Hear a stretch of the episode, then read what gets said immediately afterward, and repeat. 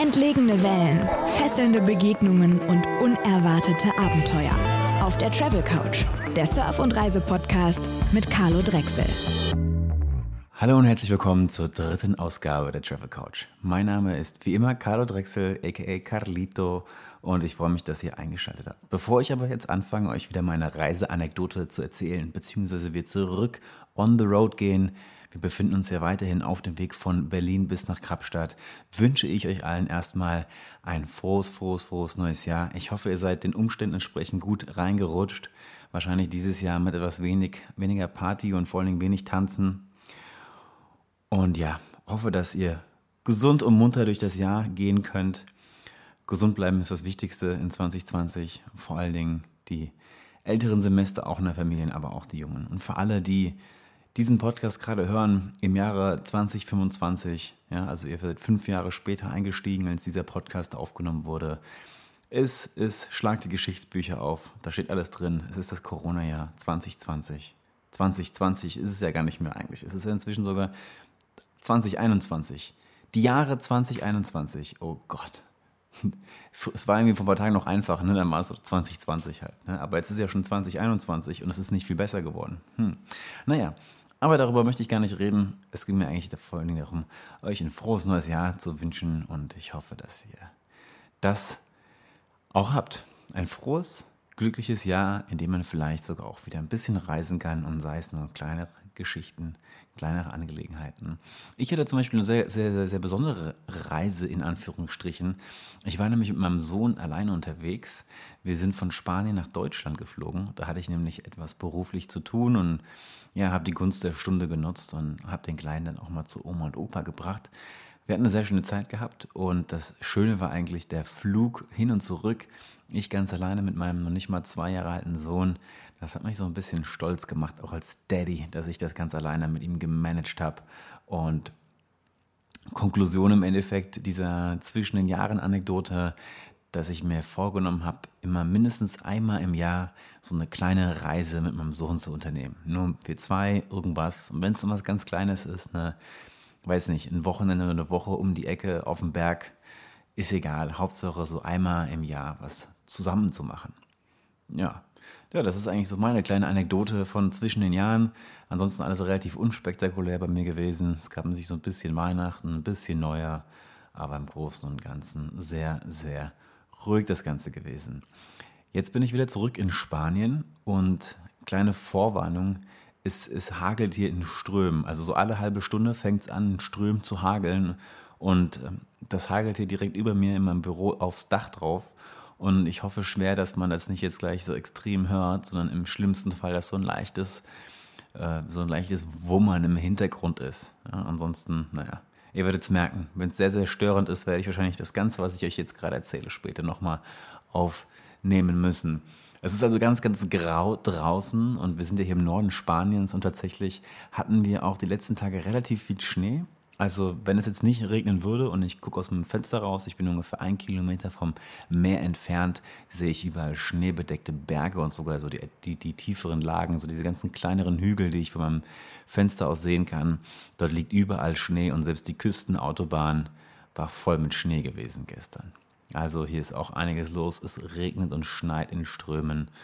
Und es ist so, ja, sogar ein bisschen zu viel eigentlich. Ne? Wir haben ja ab, hier rutschen die Strände ab. Hier werden irgendwie Sachen zerstört, die da eigentlich seit Jahrzehnten waren. Weil wir haben so viel Wellengang und so viel Regen, dass da einfach alles kaputt geht gerade.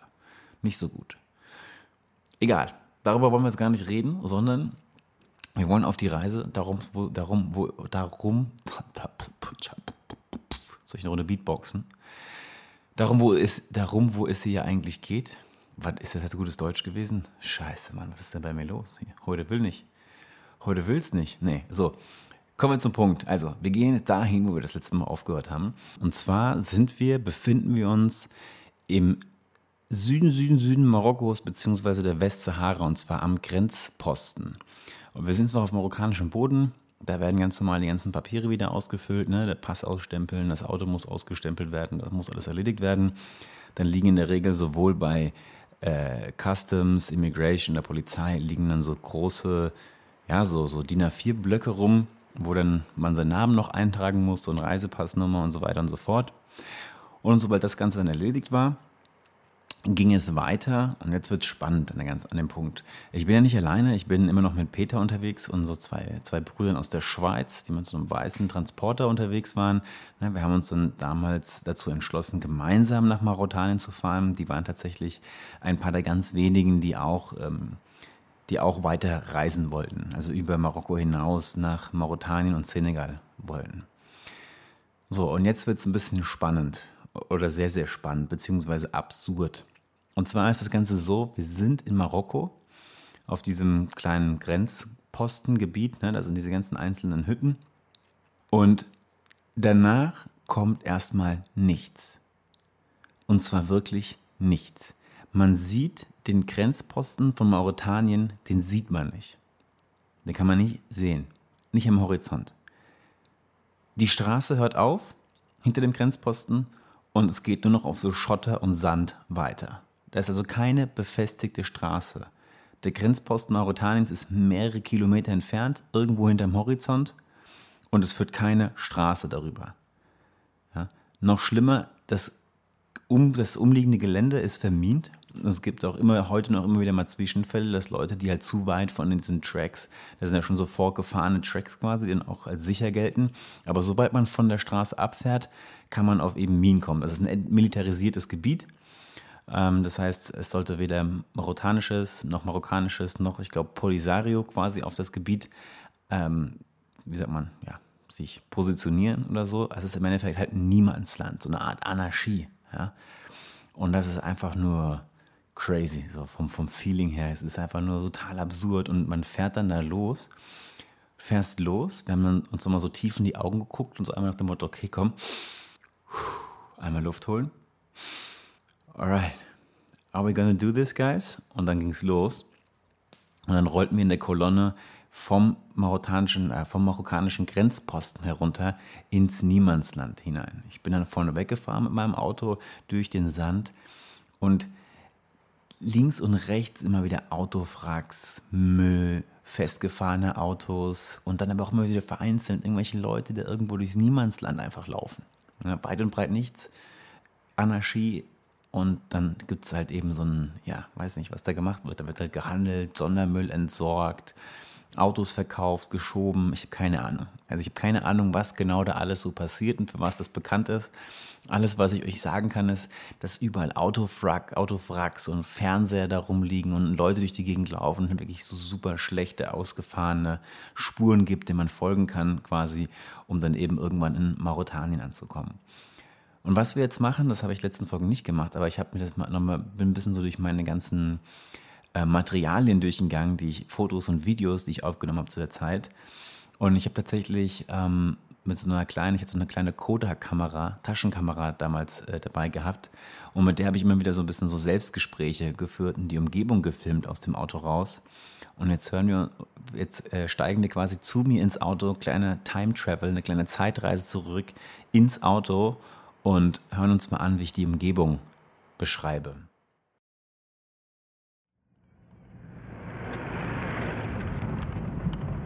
Alter. Okay, Leute, wir sind hier im so-called No Man's Land. Und zwar mitten in der Pampa. Check mal hier den Scheiß. Ja, wir sehen, wir sind zwischen Mauretanien und äh, Marokko.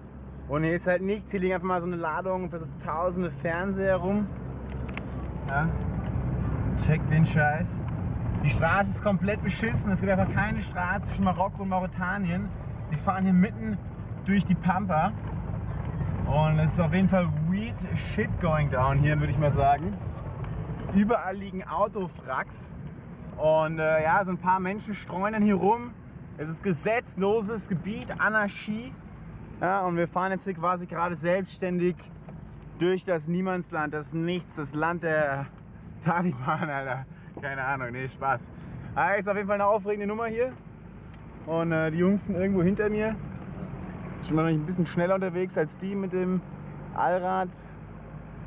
Da haben wir nochmal ein Autofrack da halt, ja. Guckt den Shit euch an, Mann, Alter. Weirdest Shit going down, ey.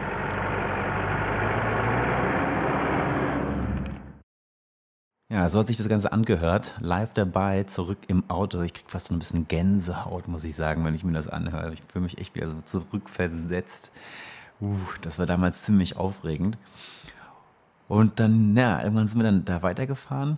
Und wie gesagt, immer, es gibt immer wieder, ähm, waren noch Autos irgendwie festgefahren und direkt vor der marokkanischen Grenze, das ist wirklich wie so ein, ich glaube, das heißt Fort, das heißt Fort Guarat, heißt der Grenzposten ich habe das jetzt bestimmt nicht richtig ausgesprochen. Und das ist wirklich wie so eine kleine Festung mit so einem Torbogen. Und direkt vor diesem Torbogen lag ein LKW, ne, so auf der Seite, mit voll Mandarinen, die sind alle runtergefallen. Ja, weil das einfach so schlechte Straßen sind, dass man einfach mit so einem LKW umkippen kann. So schlecht sind die Straßenverhältnisse vor Ort.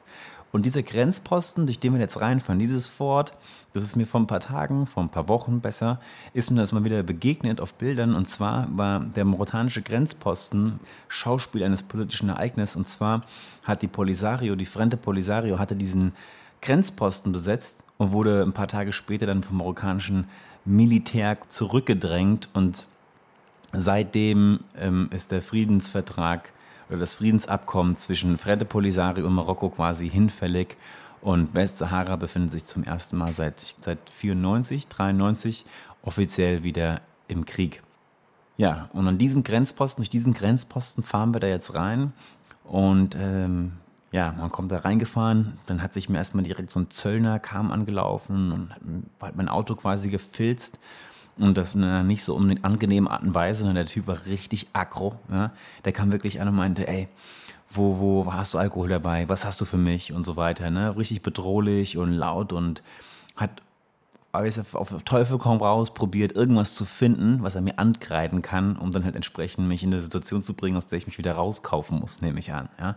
Also super aggro, super unfreundlich, hat jede einzelne Tür aufgerissen, hat in jede Kiste reingeguckt, hat gemeint, wo hast du, wo ist der Alkohol, wo ist dies, wo ist das? Und hat erstmal nicht locker gelassen, nur nach so, weiß ich nicht, dann irgendwann nach 10 Minuten, 15 Minuten oder sowas, hat er dann langsam irgendwie dann geschnallt, dass es A nichts zu finden gibt und ich auch mich nicht so einfach quasi von ihm manipulieren lasse. Und dann ging es weiter, dann geht es zur Immigration und dann dies und dann das und dann habe ich mir wieder so einen Fixer organisiert, der dann quasi die Dokumente für mich schneller macht. Ich hatte zum Glück schon Visum beantragt für Mauretanien. Das hatte ich damals in Rabat schon erledigt. Der, der eine oder andere erinnert sich noch an den Besuch in der mauretanischen Botschaft in Rabat. Die anderen Jungs hatten immer noch kein Visum und das ist immer, das äh, für alle, die da mal runterfahren wollen, passt immer auf. Es gibt so alle Informationen, die man so findet, auch online, sind halt oft einfach veraltet, weil sich das permanent ändert. Und dann war es eine Zeit lang nämlich nicht möglich, das Visum an der Grenze zu beantragen. Jetzt war es auf einmal wieder möglich, das an der Grenze zu beantragen. Aber es dauerte. Und es dauerte und dauerte und dauerte und dauerte. Es dauerte unglaublich lang. Und das Ganze dauerte so lang, also obwohl wir relativ früh am Morgen eigentlich in, aus Marokko rausfuhren, durch das Niemandsland und nach Mauretanien rein, waren wir abends um 7 Uhr immer noch nicht fertig. Und mussten tatsächlich einfach an der Grenze im Auto schlafen, kochen und am nächsten Tag weiter quasi auf Papierkrieg, in, in, rein in den Papierkrieg äh, einsteigen um dann, dann weiter unsere Dokumente zu bearbeiten. Da wurde dann irgend so ein Ding noch ausgedruckt, was 50 Euro kostete, mit den Daten vom Auto.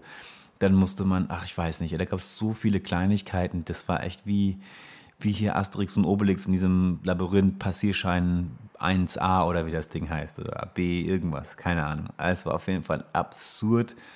Es hat absurd lange gedauert und wir waren halt dann echt, wir haben nachts dann in diesem Fort Guarat haben wir dann eben zwischen den ein- und also vereinzelten Wachmännern, die an Stellung bezogen haben, in Maschinengewehren, haben wir dann dort geschlafen. Am nächsten Morgen ging es dann weiter. Irgendwann war es dann aber erledigt auf die Mittagszeit und dann ging es irgendwann aus diesem Grenzposten raus. Aber selbst dort vor Ort, es gab so dieses eine ähm, leicht ominöse Dokument, was wir alle bezahlen mussten für 50 Euro, aber ansonsten kamen wir da jetzt auch eigentlich ohne weiteren Schmiergelder oder irgend sowas aus. Es hat einfach nur ewig gedauert und ja, Zeit ist Geld da. Ne? Wer keine Zeit hat, muss zahlen. Wenn du aber relativ viel Zeit mitbringst, dann hm, dauert es halt auch mal einen Tag.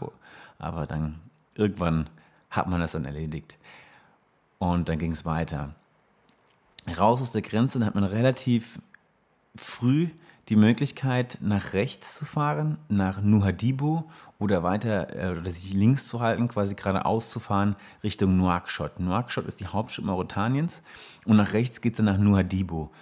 Und Nuhadibu ist eine Stadt, ich würde jetzt mal vermuten, dass es die zweitgrößte Stadt Mauretaniens ist, die auf so einer Halbinsel liegt. Also, wer sich mal der, der Landkarte hier ne, irgendwie irgendwelchen Maps antut, dann sieht man, dass direkt im Norden Mauretaniens, direkt an der Grenze eigentlich, geht so eine riesen, wie so eine Nase, wie so ein Tropfen ins Meer hinaus. Ja, das ist das quasi das Pendant zu Dakla, ein Stück weiter nördlich.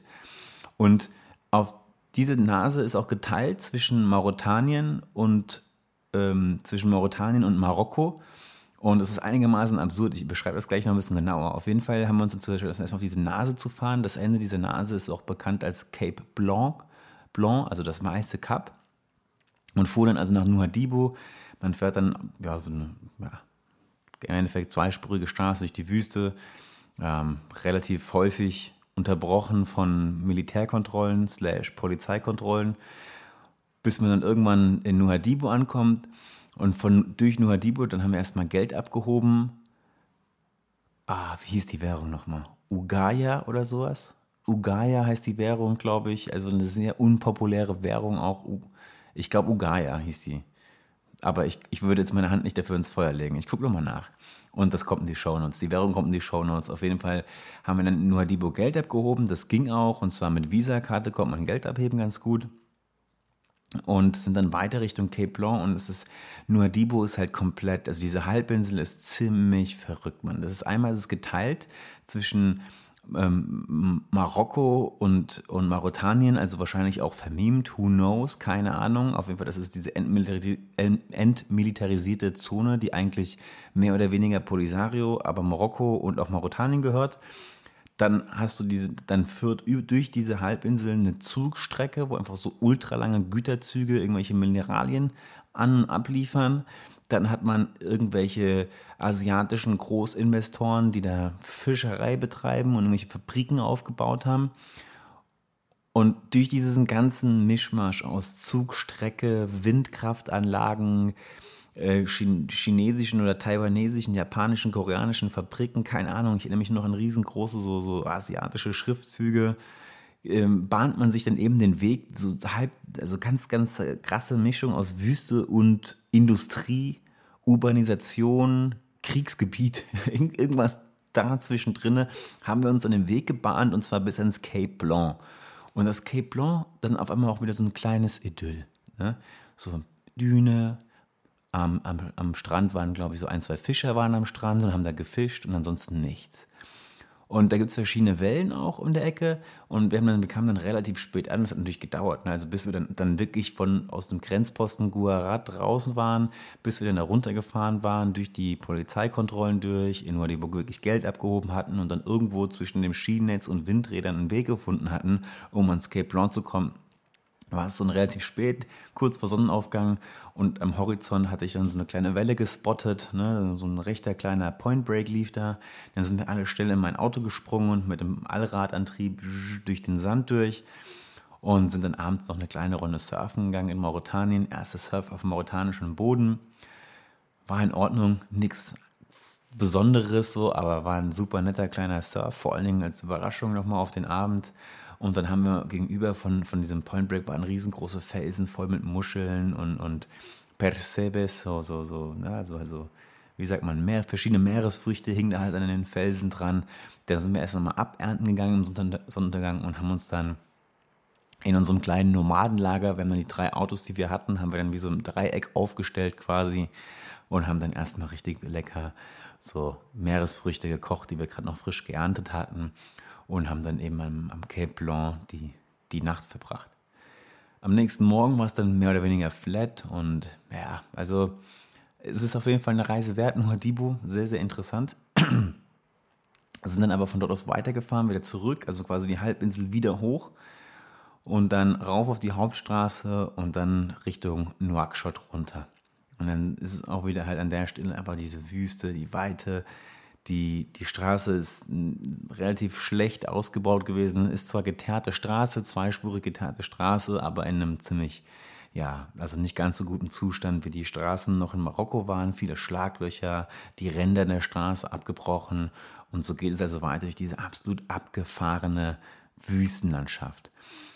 Und dann irgendwann zum Abend hin passiert mir so ein Abschnitt mit unglaublich krassen Dünen, riesengroßen Dünen und da hatten sich so ein paar Nomaden auch gemütlich gemacht. Die hatten dann ihre, ihre traditionellen Zelte aufgebaut, hatten Kamele und verkaufen auch an der Straße Kamelmilch. Also relativ, ne, man, viele Nomaden melken halt anscheinend die Kamele und verkaufen Kamelmilch. Wusste ich auch nicht, dass das ein Ding ist, aber es gibt tatsächlich so Kamelmilch immer zu kaufen on the road. Und dann dachten wir uns, ey komm, das ist ja so ein geiler Ort hier. Kommen wir drehen um und fragen die, die Nomaden, die sich da eben quasi also die Zelte aufgebaut hatten, ob wir vielleicht hier irgendwie nächtigen können, weil die Kulisse war der Hammer und wir dachten am Ende freuen die sich vielleicht sogar auch über Ges Gesellschaft. Da sind wir zu ihnen rüber, kurz umgedreht, ein Stückchen zurückgefahren und zu unserer Verwunderung meinten die auf gar keinen Fall, ähm, dass wir auf gar keinen Fall bei denen pennen sollten. Das war dann ganz, ganz suspekt, die ganze Angelegenheit. Und also das, das erste Mal, ich glaube, es war das erste und letzte Mal auf, der, auf dieser ganzen gesamten Reise, die ja noch viel, viel länger gehen wird, wie ihr sehen werdet, so eine unglaublich krasse lange Reise. Und es ist mir nicht einmal passiert, also dieses, nur dieses eine Mal ist mir das passiert, dass jemand meinte, so, nee, hier besser nicht. Schlaf hier nicht. So. Also bei uns, ne, das, und ich glaube, also im Endeffekt glaube ich halt, dass es auch gar nicht, dass es jetzt nicht so ungastfreundschaftlich von denen war oder dass es da irgendwie so, so, ne, dass es da quasi so eine Abneigung gegenüber uns gab oder irgend sowas, sondern ich glaube tatsächlich, dass einfach die, die Nomaden selber ähm, die Situation als nicht ja so sicher eingestuft haben oder so und sich auch nicht quasi der Verantwortung aussetzen wollten, ähm, Ausländer bzw. Also Ausländer slash Touristen zu ähm, beherbergen. Ja, ne, ich glaube, dann ist so ein bisschen der Gedankengang, ey, wenn die jetzt bei uns schlafen und denen passiert was, dann sind wir dran. So, weil wir haben die wir haben denen das quasi geglaubt und dadurch geht es auf unsere Kappe. Das ist auch so ein bisschen die Kultur. Also wenn jemand bei dir ist und dem passiert was, dann bist du auch so ein Stück weit dafür mitverantwortlich. So, das war mein Gefühl, dass das, dass das eher so der Gedankengang bei der ganzen Geschichte war und nicht so, weil sie keine Lust auf uns hatten oder weil sie nicht gastfreundschaftlich waren oder irgend sowas, sondern ich glaube, das war denen einfach zu heikel und zu riskant, dass wenn uns irgendwas in der Obhut passieren sollte, dass sie denn dafür Ärger kriegen. Das war meine Vermutung auf jeden Fall. Dann, dann sind wir noch ein Stückchen weitergefahren und so ein bisschen, sag ich mal, so ein bisschen nicht so beängstigt, aber doch auch so ein bisschen beeindruckt von der Reaktion. Hm, haben wir eine Stunde später so einen Militär-Checkpoint halt gemacht. Da durften wir natürlich dann quasi neben der Militärstation schlafen. Kam noch nachts ein relativ angetrunkener Soldat da rein spaziert und hat uns relativ lange vollgequasselt. Dann sind wir den aber auch irgendwann zum Glück losgeworden. Und naja, es war dann nicht so ganz so schön wie irgendwo von einer riesengroßen Düne neben, neben einem traditionellen Nomadenzelt zu schlafen. Aber es war auf jeden Fall sicher. Das war es auf jeden Fall, denn am nächsten Tag war das in Ordnung, es ging uns gut. Und die Fahrt ging weiter. Irgendwann, ja, so ein paar Stunden später, auf die Mittagszeit, ziemlich genau Mittag war das, kamen wir in Nouakchott an. Und das war wie, ey, das war so krass, man. Das war wirklich, ey, du, man, Nouakchott hat inzwischen über eine Million Einwohner und war halt wirklich in den 40er Jahren war das ein Dorf. So. Das war ein Dorf vor noch nicht mal 60 Jahren, war das einfach nur ein Dorf so und inzwischen ist es eine Metropole. Und es ist eine Metropole mitten in der Sahara am Arsch der Welt quasi so. Und dieser Kontrast von du fährst seit Wochen, seit Tagen, je nachdem wie lange du unterwegs bist, aber Minimum seit Tagen fährst du durch die Wüste ohne Verkehr, ohne Menschenansammlungen, unglaubliche Weite, fährst du in eine Stadt rein, wie in so ein Nadelöhr brechst du hinein, Menschenansammlung, Enge, Lärm, Abgase, also alles, was irgendwie geht, ein riesengroßes Labyrinth. Die Straßen sind schlecht angelegt, es gibt keine Verkehr, Verkehrsleitsysteme, es ist kompletter Wahnsinn. Und es, es fahren tatsächlich in Mauretanien so mit die schlechtesten instand gesetzten Autos auf der Welt fahren in Mauretanien rum. Es ist wirklich unglaublich, unglaublich viele desolate Autos und ein unglaublich schlechtes Straßensystem. Aber halt voll mit, ne, da quetschst du dich an verbeulten Taxis und Eselkutschen vorbei, an Märkten und schreienden Losverkäufern und keine Ahnung, was da alles los ist. Dann im Hintergrund noch, dass die, die Moschee Predigten spricht. Das ist, also es ist ein, ein Chaos. Und das vor allem im Kontrast zur Weite der Wüste kommt dann die Enge der Stadt, so voll im Berufsverkehr. Und das war echt ein Massive. Also das war ein Impact so, das war ohne Sondersgleichen, die ganze Aktion. Vor Ort sind wir dann noch direkt zur senegalesischen Botschaft gefahren. Da haben wir dann das Senegal-Visum direkt beantragt. Das konnte man zu dem Zeitpunkt, konntest du das Ganze online ausfüllen und musstest es quasi in der Botschaft nochmal abholen und verifizieren. Ich glaube, der Deal war irgendwie, wir kamen, kamen dann da rein, mussten noch den letzten Dokumente ausfüllen und ein Foto abgeben. Oder die haben ein Foto von uns gemacht, irgendwie so. Und am nächsten Tag konnte man sich dann das Visum abholen. Ich hatte was gemacht, so das, das, das, Peter und die anderen Jungs, die wollten, die wollten von Anfang an nicht lange da bleiben, die hatten überhaupt keinen Bock auf Nouakchott und auf Mauretanien, die wollten ziemlich straight nach Senegal. Ich wiederum habe mir gedacht, so ja komm, ich nehme jetzt mal die Zeit und gucke mir das mal irgendwie an, weil es auch irgendwo interessant ist, an so einem Ort wie Nouakchott mal ein paar Tage abzuhängen. Und auch wenn es irgendwie ein unglaublich schräger Ort ist, ist es ja irgendwie auch dann trotzdem interessant, da mal ein bisschen einen tieferen Einblick zu bekommen. Und was ich gemacht hatte, denn es gibt auch in Nouakchott halt überhaupt keine, es gibt einen ganz, ganz kleinen Campingplatz, habe ich im Endeffekt herausgefunden, in Nouakchott. Aber es gibt jetzt kein Hostel, es gibt keinen Backpacker, es gibt einfach relativ wenig so Anlaufstellen im Endeffekt.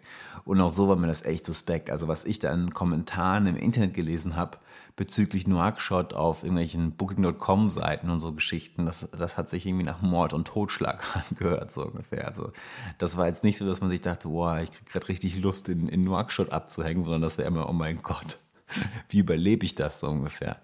Was auch wieder vollkommener Quatsch war im Endeffekt, dazu kommen wir aber gleich. Und was ich gemacht habe, ich bin auf Couchsurfen zum ersten Mal im Leben gegangen, habe mich auf Couchsurfen angemeldet und äh, habe dann auf Couchsurfen diversen Leuten geschrieben, unter anderem einer Spanierin Patricia, die dort in einer Schule arbeitet und die hat mir dann ihre Couch äh, gegeben, ein Zimmerchen. Und ihr Freund Jimmy, Amerikaner, und die haben beide an der Schule gearbeitet, in einer privaten Grundschule war das. Und bei dem bin ich dann untergekommen. So, das heißt, die anderen Jungs sind weitergefahren und ich blieb erstmal in Nouakchott und war von nun an bei Patricia auf der Couch. Sie super nette Spanierin ähm, aus dem Süden, irgendwo aus Südspanien und Jimmy halt ähm, US-Amerikaner. Beide arbeiten in der Schule und nach ein oder zwei Tagen war ich auch relativ schnell zur Schule eingeladen und habe dann ja wie so eine Art kleinen Vortrag gemacht, habe mich halt vorgestellt irgendwie und den Kindern so erklärt, was ich halt mache und woher ich komme und dass ich gerade mit dem Auto unterwegs bin und die haben mir das dann alles irgendwie erklärt. Und das war eigentlich ganz interessant zu sehen, denn es, waren, es, war, eine, es war eine private Grundschule, aber es war jetzt nicht die, die private Grundschule, also da, wo die ganzen europäischen Diplomaten ihre Kinder hinschicken, sondern es war eher so die Schule, wo halt zum Beispiel eher die afrikanischen Geschäftsleute, ja, also ihre Kinder hinschicken. Und das waren halt super viele Kinder aus verschiedenen Ländern, ähm, aus Kamerun, aus, aus dem Senegal, aus Marokko, aus Ägypten, also ne, aus, aus, aus ganz vielen verschiedenen afrikanischen Ländern, wo ähm, dann die halt eben, wo die Eltern aus verschiedensten Gründen nach, nach Nouakchott kommen und ihre Kinder dann dahin schicken. Und es war auch überhaupt nicht, äh, es gab auch für Lehrer keine Kopftuchpflicht oder sowas. Könnte man ja meinen, Islamische Republik Mauretanien hört sich sehr, sehr konservativ an. Es ist auch ein relativ konservatives Land. Also es ist sehr eigen. Es ist, es ist ein super eigenes Land. Die Herren tragen alle ihre großen weißen Gewänder und es ist, herrscht sehr viel Tradition. Es gibt auch sehr so, so, so, so ein bisschen so ein Kastensystem. Also die, die hellhäutigeren Mauretanier, das ist so ein bisschen halt die, die Ethnie, die, die den Handel, die halt auch ja, das Land mehr oder weniger regiert und beherrscht. Und dann gibt es halt die untere Kaste, die, die, die dunkelhäutigen, die schwarzen Mauretanier, die halt eben im Dienstleistungssektor arbeiten, eben nicht diese weißen, weißen Gewänder tragen, sondern halt ne, dann eher bunte so Kleidung, wie man sie in den Süd, äh, subsaharischen Ländern trägt. Und es ist auf jeden Fall ist ein super eigenes Land, was auch die Bevölkerung angeht. Und es ist extrem konservativ. Also es gibt quasi null Alkohol vor Ort, gar kein Alkohol.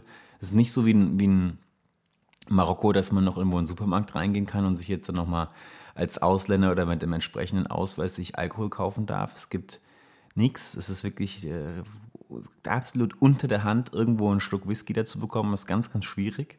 Ähm, Haschisch auch, also ganz wenige Drogen auch vor Ort.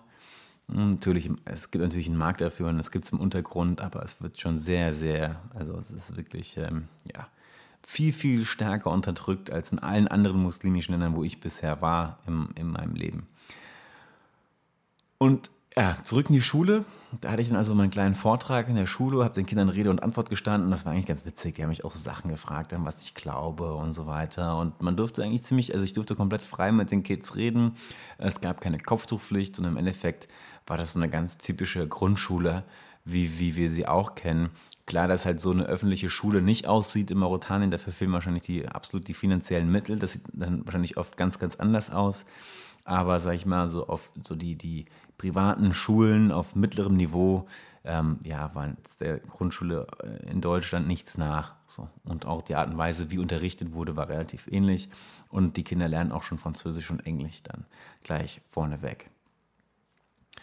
Ja, das waren so die ersten Eindrücke. Habe viel Zeit mit äh, Jimmy verbracht und Patricia. Was macht man so in Nouakchott an einem Tag? Man läuft halt durch die Gegend. Ich habe so die Angewohnheit, dass ich immer joggen gehe. In jeder Stadt, in die ich gehe, gehe ich joggen. Also auch in Nouakchott bin ich joggen gegangen, habe ein paar Runden durch. Die haben so ein kleines Stadion. Äh, habe ich ein paar Runden gedreht und halt durch diese ganzen staubigen Gassen mal gerannt.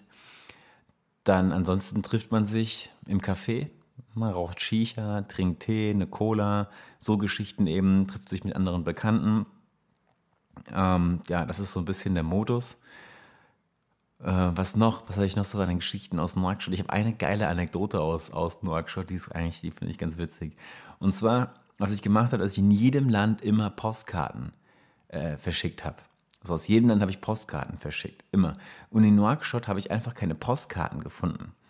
Dann bin ich aber, aber dafür gibt es so wie so Kalligraphen gibt es da quasi in, immer wieder. Also Leute, die halt eben so Schilder machen und Werbung und Schriften, so, ne, also echt so Kalligraphen im Endeffekt. Und da bin ich hingegangen zu einem, habe gemeint, so, guck mal hier, ähm, kannst du mir, habe ich dem auf Französisch was hingeschrieben und der sollte mir das quasi in, in arabische Schriftzeichen übersetzen und auf so ein Stück Pappe drucken. Und dann hat er mir quasi diese, die, die Post, also was ich halt quasi dann meiner Familie oder Freunden dann als Postkarte, als, als schicken wollte, hat er quasi äh, auf diese Zettel geschrieben. Und dann hatte ich eben, die Postkarte war dann also im Endeffekt so, ein DIN, A, das DIN A5, großes Teil, ähm, wo halt dann eben irgendwie so Urlaubsgrüße drauf standen auf Arabisch. Und jetzt musste ich die als nächstes, musste ich die abschicken. Das heißt, ich musste zur Post. So. Und dann saß ich eben im Auto und fuhr durch die Gegend und hab, probierte die Post zu finden. Ich hatte kein Smartphone dabei, also Google Maps konnte ich irgendwie nicht zur Hilfe ziehen und auf GPS war das auch nicht zu finden. Das heißt, ich hatte eigentlich keine Ahnung, wo die Post ist und musste mich durch die Stadt fragen. Und dann habe ich angehalten, ist mal losgefahren, habe ich angehalten, habe ich immer gefragt, wo ist die Post? Und dann meinte der eine hier, da vorne lang und dann da lang. Dann bin ich wieder angehalten, habe nachgefragt und dann meinte der eine, so pass auf, du fährst jetzt weiter aus und dann kommt ein Carrefour und dann kommt nochmal ein Carrefour und beim zweiten Carrefour musst du links die Straße runter. Und bis zu dem, und Carrefour ist für mich halt ein Supermarkt. So, ne, diese französische Supermarktkette, die es auch überall in Marokko gibt, überall, was ich weiß nicht, in super vielen Ländern auf der Welt gibt es Carrefours, in Marokko gibt es auch Carrefours und dachte mir halt so, ah ja klar, ich muss jetzt erstmal zum Carrefour. Wo ist der Carrefour? Und dann fuhr ich diese Stadt geradeaus, fuhr, fuhr, fuhr, fuhr, fuhr und ich habe keinen Carrefour gefunden. Da war einfach kein scheiß Carrefour. Und ich fuhr weiter und weiter, weiter. Ich so, die wollen mich doch verarschen. Und dachte ich, okay, vielleicht ist so Carrefour synonym für kleinen Supermarkt, Tante Emma Laden oder so. Und fragte nochmal jemanden nach. Und dann so, ja, beim Carrefour, bis ich irgendwann, Leute, bis ich irgendwann ist es mir wie Schuppen von den Augen runtergefallen. Carrefour ist Französisch für Kreuzung. da meint er eigentlich in der zweiten Kreuzung links und ich bin der bin ich mal erstmal die nächsten 500 Kreuzungen gerade ausgefahren auf der Suche nach einem scheiß Carrefour. Carrefour, Kreuzung auf Französisch. Na, da bin ich zur Post, habe in der Post dann, dann meine ne, Briefmarke draufgeklebt und habe das dann in den Briefkasten eingeschmissen und sie sind angekommen. Sie sind angekommen. Hier mein, mein Homie Demis in Berlin müsste, glaube ich, eine davon auch haben. Weil ich hatte mit meinem Kollegen Demis, habe ich einen Deal gehabt. Und zwar, der hatte mir vor der Reise mal einen richtig großen Gefallen getan und hat für mich so ein paar Behördengänge in Berlin gemacht. Und dass jemand für dich in Berlin zum Amt geht, so, ey, da musst du echt, äh, da hat er, hat er echt so ein Stein im Brett bei dir, so, ne? Und dann habe ich gemeint, so, ey, weißt du was, im Gegenzug schreibe ich dir aus jedem Land von meiner Reise eine Postkarte. Das heißt, dem ist jetzt so einen übertrieben großen Stapel aus, von Postkarten aus den absurdesten Ländern irgendwie und halt auch unter anderem einen aus Mauretanien, wo in arabischer Schrift irgendwie wahrscheinlich irgendein dummer Spruch draufsteht oder so. Ja, die kamen dann an. Also das ist noch so eine Geschichte aus, ähm, aus Nouakchott. Was ich verpasst habe in Nouakchott, was ich nicht so gut gemacht habe, und zwar, ich bin zwar ein paar Mal ans, ans Meer gefahren, habe so ein bisschen die Wellen gecheckt und habe aber nicht verstanden, dass es so ein paar ähm, Wellen gibt, die tatsächlich auch relativ oft funktionieren da vor Ort. Und das ist mir leider entgangen. Das habe ich irgendwie nicht so ernst genommen, da wirklich auf Wellensuche zu gehen, auch weil zu der Zeit nicht so viele Wellen waren. Der Forecast war jetzt nicht so gut, aber da, also da, da habe ich ein bisschen geschlafen, muss ich sagen. Was mich im Nachhinein ein bisschen ärgert, denn ähm, hätte ich meine Hausaufgaben besser gemacht, hätte ich wahrscheinlich auch herausgefunden, dass es in Nouakchott ein, zwei eigentlich ganz gute Wellen gibt. Also, wenn ihr nach Nouakchott fahrt, macht eure Hausaufgaben. Noch so ein Highlight in Nouakchott ist der Fischerhafen. Es ist im Norden der Stadt. Es ist ein riesen, äh, es ist auch so, das ist ein riesengroßer, also Hafen ist es im Endeffekt nicht, es ist ein Strand, der voll ist mit bunten Fischerbooten. Ne? So bunt bemalten Booten und da steht eins neben dem anderen. Eins neben dem anderen. Unglaublich, ich weiß nicht, wie viele Fischerboote da rumstehen. 1000, 2000 und entsprechend gibt es dann eben auch vor Ort Fisch und so weiter. Und der Fisch wird auch dann abtransportiert in, ich habe ja schon erwähnt, ne, dass, dass es in Mauretanien die schlechtesten Autos der Welt fahren. Ja, also sowas habe ich noch nicht gesehen in keinem Land der Welt, ey. Und dann werden da wirklich äh, Autos mit Fisch beladen. Das, das kann man, das kann man, das ist mit Physik, das ist, das kann kein Physiker erklären, wie das funktioniert und Mechaniker auch nicht. Das ist äh, unglaublich. Ja, auf jeden Fall auf diesem Hafen, da kann man in diesem Fischerhafen, ähm, wie gesagt, Hafen ist es eigentlich nicht, einfach nur ein Strand, wo halt diese Boote an Land gezogen werden. Kann man dann super gut Fisch und, und Sachen einkaufen. Und ich habe viel Zeit mit ähm, Patricia und Jimmy verbracht und auch so einem Kollegen von denen, ähm, der auch Reiseführer ist in Mauretanien, der, über den ich auch so ein bisschen Verständnis für. Es gibt, es gibt ein paar richtige Sehenswürdigkeiten in Mauretanien, die ich ähm, auch mal verlinken werde in den Show Notes. Also ich werde ein paar ähm, so die anderen Reisesehenswürdigkeiten, die man besichtigen kann, ähm, nehme ich in die Show Notes mit rein der hat mir so ein paar Sachen erzählt, der, der bietet auch so Touren an, wo dann auch wirklich halt so Wüstentouren und, und Leute halt mit in die Wüste nimmt und irgendwelche Oasen besucht und man in der Wüste halt eben Lager aufschlägt und, und Tee kocht und so weiter und so fort. Also das war super spannend, mit ihm noch ein bisschen zu reden und so ein bisschen so einen Eindruck zu bekommen. Hm. Der war zufällig auch gerade in Deutschland gewesen, hat dann auch so ein paar Geschichten erzählt von seinem Besuch in Deutschland. Und so gingen die Tage eben dahin. Ähm, war irgendwie super interessant, Zeit mit Jimmy und Patricia zu verbringen, zu sehen, wie halt so Expats in Mauretanien leben. Haben immer viel gekocht, viel in Shisha-Bars abgehangen, die Menschen beobachtet. Und das war eigentlich so, ein, so, mehr oder weniger war das so der Hauptteil Mauretaniens.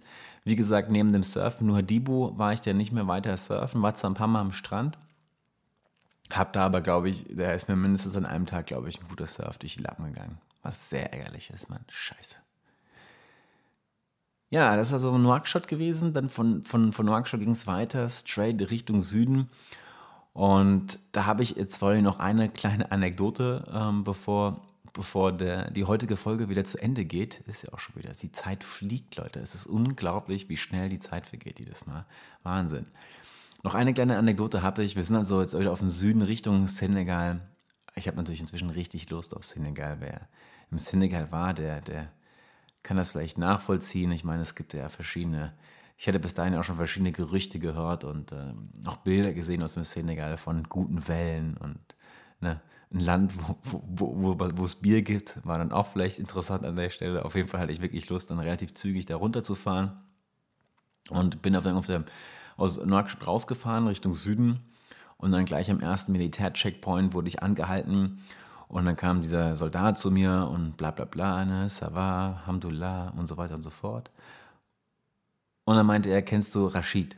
Und dann meinte ich, nee, kenne ich nicht. Guck mal, hier ist die Nummer von Rashid, ruf den mal an oder so, meinte er. Ne? Ich so, alles klar, Rashid. Mhm. Und fahr weiter, dann ne, wir 40 Kilometer, 50 Kilometer später, nächster Checkpoint. Und ich Sava, Alhamdulillah. Und dann reichte mir der Soldat das Telefon ins Auto und ich ging ans Telefon, da war Rashid dran.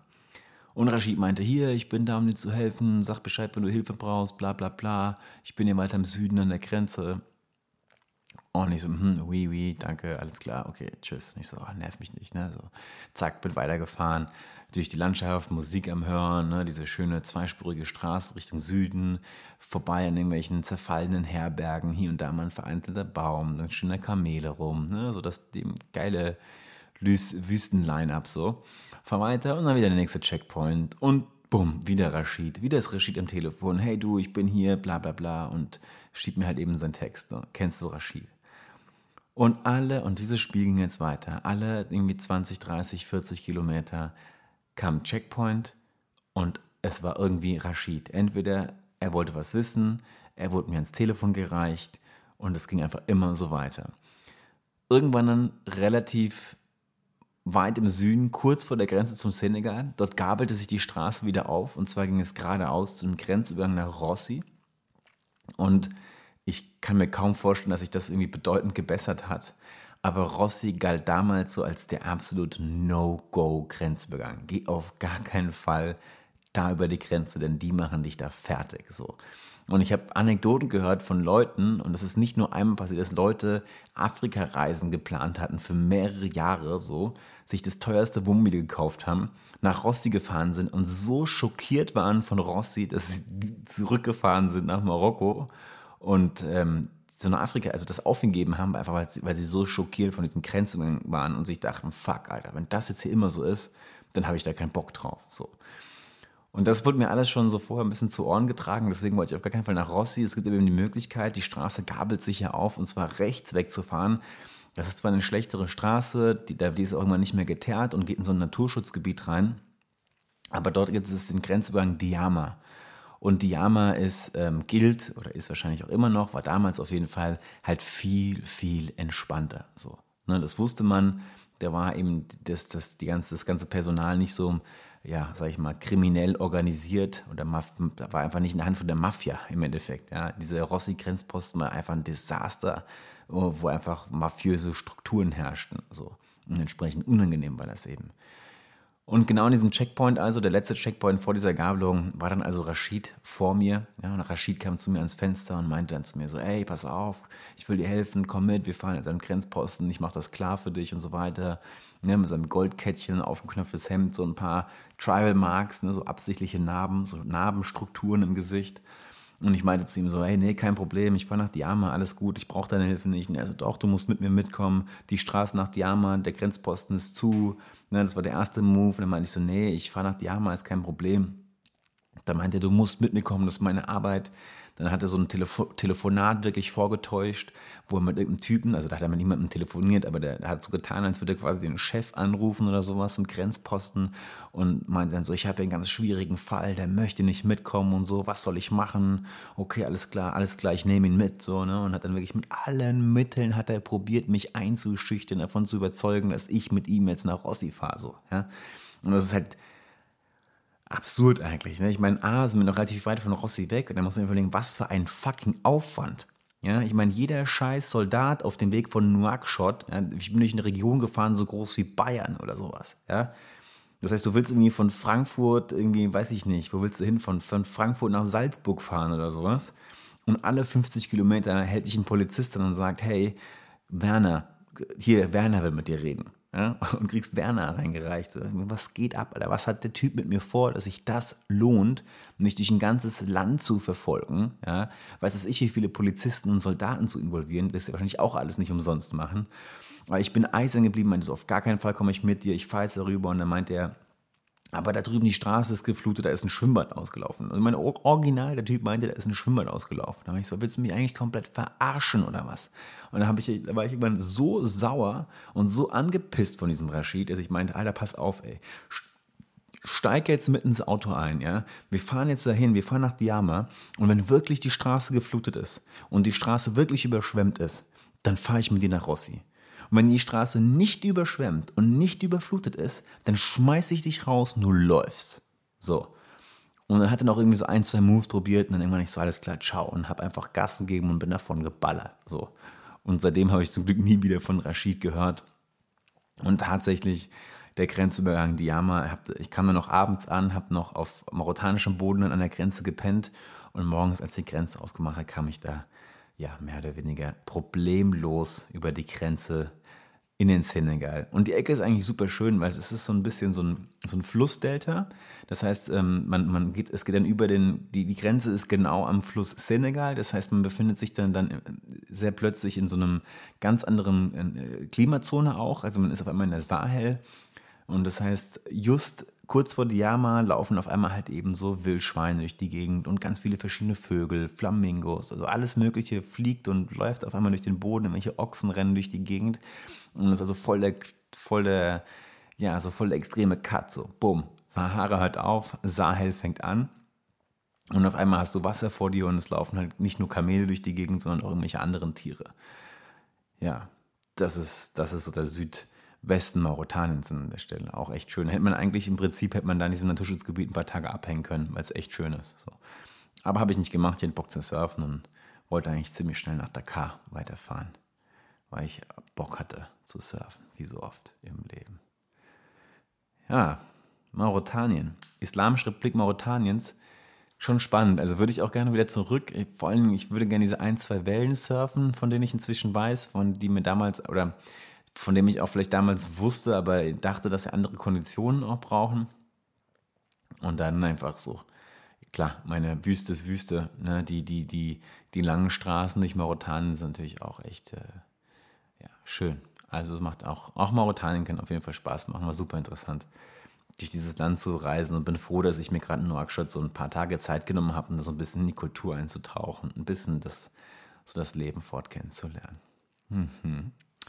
Ja, das war's. Wie immer packe ich alles in die Shownotes rein. Ähm, wer noch nicht auf meinem Instagram-Account vorbeigeguckt hat, schaut euch das mal an. Ich gebe mir echt immer größte Mühe, ähm, das in einem Feed zu organisieren. Ähm, habe da so ein Over the, Over the Grid angelegt, dass immer relativ klar ist, welche Länder zu welchem zu welcher Podcast-Folge gehören. Habe das wirklich ganz schön angelegt, auch immer mit einzelnen Anekdoten teilweise, nochmal auch Bilder, die den Podcast ergänzen. Ähm, was mir nochmal aufgefallen ist, ich habe das Kapitel zum, zum heutigen Podcast in meinem Buch Inside Africa übrigens ähm, herausgebracht von T. Neues, ähm, wo es ja um diese Reise auch geht, falls jemand noch nebenher lesen möchte. Da fehlen zum Beispiel viele der Anekdoten, die ich heute erzählt habe, fehlen in Anführungsstrichen. Ich meine, selbst ein Buch mit ein paar hundert Seiten hat halt auch nur begrenzt Platz. Und das ist eigentlich immer das, das Schöne an dem Podcast hier, dass viele Geschichten, die weder in meinen Vorträgen noch in meinem Buch vorkommen, jetzt doch hier im Podcast endlich Platz finden und man die passenden Bilder dazu eben auf Instagram oder auf der, auf der Webseite www.travelcouch.de sehen kann. Ich werde ein paar Shownotes dazu packen. Ich glaube, ich ähm, verlinke einfach mal so ein paar Sehenswürdigkeiten in Mauretanien, ähm, damit man auch so ein bisschen so ein Bild davon bekommt. Und natürlich ansonsten, wie immer, gibt es die Bilder zum Podcast auf Instagram und der Travel Couch. Ich freue mich weiterhin über Feedback. Ich habe so viel geiles Feedback bekommen, wirklich unglaublich. Also ich war teilweise echt äh, fast ein bisschen gerührt. Ähm, so was, was eigentlich ein schönes Feedback war, das habe ich mehr oder weniger in der Wortwahl von drei Personen letzte Woche bekommen. Und zwar, dass jemand meinte, hey Carlo, ich habe ich hab mir den Vortrag angehört, ich habe dein Buch gelesen und trotzdem fesselt mich dein Podcast und trotzdem höre ich dir voll gern zu und es ist irgendwie, das macht trotzdem noch super viel Spaß, obwohl ich sowohl auf dem Vortrag war und dein Buch gelesen habe. Und das fand ich schon echt, ähm, also das hat mich echt sehr, sehr glücklich gemacht, so, so ein Feedback zu bekommen. Ähm, ja, top. Also es war, das ist, äh, ja, schön, freut mich. Also wenn ihr das dann auch noch irgendwie bei in den, in den, in den Rezessionen online ähm, nochmal niederlassen könntet, umso besser. Dann ist es einfach in der Zukunft mich zu finden für andere. Aber anyway, ja, that's it. Ähm, es geht weiter. Ich arbeite im Hintergrund. Ich hatte jetzt wegen anderen Geschichten noch relativ viel zu tun, natürlich zwischen den Jahren. Ähm, arbeite aber fleißig an anderen Geschichten, an anderen Formaten für die Travel Couch. Es wird auch sehr, sehr bald, werden hier andere Stimmen zu hören sein. Es ist nur eine Frage der Zeit. Habt also Geduld und bis dahin sind wir auf einer doch sehr, sehr, hoffentlich sehr, sehr spannenden Reise von Berlin nach Kapstadt, auf der eigentlich Langweile nicht aufkommen sollte. In dem Sinne, ganz nochmal, wünsche ich euch nochmal ganz, ganz lieb, äh, ganz, ganz liebe Grüße, ein wirklich äh, frohes neues Jahr und bis zur nächsten Ausgabe der Travel Couch. Ciao.